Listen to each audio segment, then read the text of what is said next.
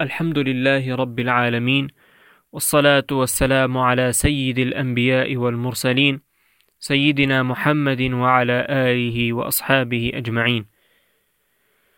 باب في من سن سنة حسنة أو سيئة. قال الله تبارك وتعالى والذين يقولون ربنا هب لنا من أزواجنا وذرياتنا قرة أعين وجعلنا للمتقين إماما. وقال تعالى وجعلناهم أئمة يهدون بأمرنا. عن أبي عمرو جرير بن عبد الله رضي الله تعالى عنه قال كنا في صدر النهار عند رسول الله صلى الله عليه وسلم فجاءه قوم عراة مجتابي النمار أو العباء أو قال العباء متقلدي السيوف عامتهم من مضر بل كلهم من مضر. فتمعر وجه رسول الله صلى الله عليه وسلم لما رأى بهم من الفاقة. فدخل ثم خرج فأمر بلالا فأذن وأقام. فصلى ثم خطب فقال يا أيها الناس اتقوا ربكم الذي خلقكم من نفس واحدة. إلى آخر الآية إن الله كان عليكم رقيبا.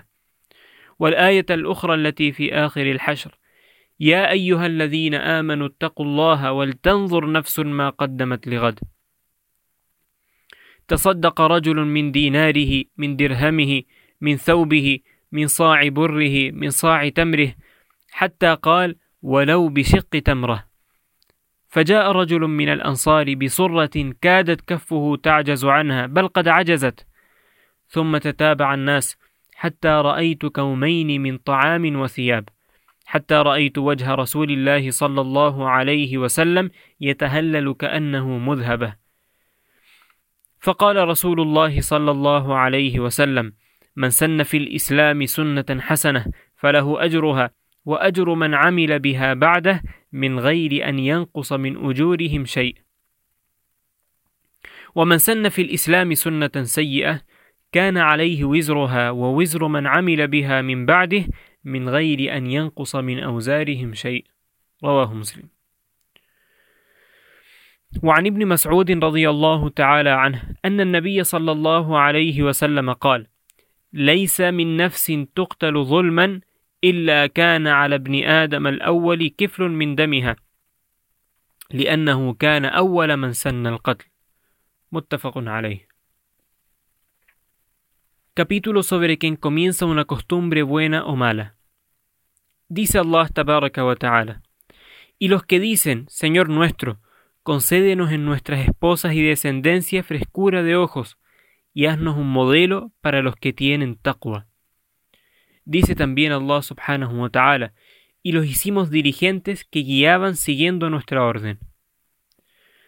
Abu Amr, Jarir bin Abdullah radiyallahu ta'ala anhu dijo, Comenzábamos el día con el enviado de Allah sallallahu alayhi wasallam cuando llegó una gente casi desnuda y harapienta, con sus espadas colgadas al cuello.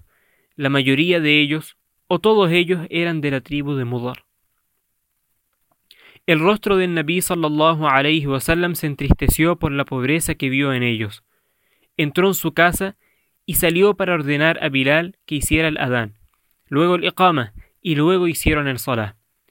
Luego dijo Rasulullah sallallahu alayhi wasallam: Hombres, temed a vuestro Señor que os creó a partir de un solo ser, creando de él a su pareja, y generando a partir de ambos muchos hombres y mujeres. Y temed a Allah, porque nos pedís unos a otros, y respetad los lazos de sangre. Realmente Allah os está observando. Luego recitó la aya que está en Suratul Hashr. Vosotros que creéis, temed a Allah, y que cada uno espere para el mañana lo que él mismo se ha buscado. Y temed a Allah, es cierto que Allah está informado de lo que hacéis. Luego dijo sallallahu alayhi wasallam, que dé el hombre de sus monedas de oro o de plata, o de sus vestidos, o trigo o dátiles, aunque sea medio dátil. Entonces un hombre de los Ansar se presentó con una bolsa que sus manos casi no podían acarrear. Entonces lo imitó la gente, hasta que vi dos montañas de comida y ropa. Entonces vi relucir de alegría el rostro del enviado de Allah sallallahu alayhi wasallam como si fuera la luna o el oro brillante. Dijo sallallahu alayhi wasallam, quien establezca una buena costumbre en el Islam, tendrá la recompensa de su acción y de quien siga su ejemplo, sin que disminuya en nada la recompensa de este último. Y quien establezca una mala costumbre en el Islam, cargará con el pecado de su acción y de quien siga su ejemplo, sin que disminuya nada el pecado de este último. Este hadith ha sido transmitido por Muslim. Abdullah bin Mas'ud radiyallahu ta'ala anhu narró que el Nabi sallallahu alayhi wasallam dijo: Por cada ser humano que es asesinado injustamente, le corresponde una parte de culpa al primer hijo de Adam, porque él fue quien cometió este pecado por primera vez, consensuado por al-Bukhari y Muslim. Respetados y queridos hermanos y hermanas, estos dos ahadith, así como los ayat del Corán que acabamos de leer, señalan la importancia de ser cuidadoso al momento de actuar. Porque cada vez que alguien se guíe de nuestro ejemplo, hay dos opciones. Que nuestro ejemplo haya sido bueno, y en ese caso estaremos, inshallah, recibiendo parte de la recompensa por haber sido quienes dejaron el ejemplo. O la segunda opción es que hayamos dejado un mal ejemplo y a raíz de esto acarreemos con parte del pecado de la mala acción. Por eso es indispensable que cada creyente sea cuidadoso al momento de actuar y busque siempre dejar un buen ejemplo.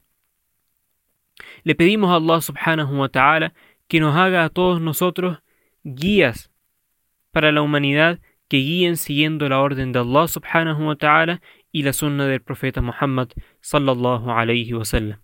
Amin wa akhiru da'wana أن الحمد لله رب العالمين والسلام عليكم ورحمة الله وبركاته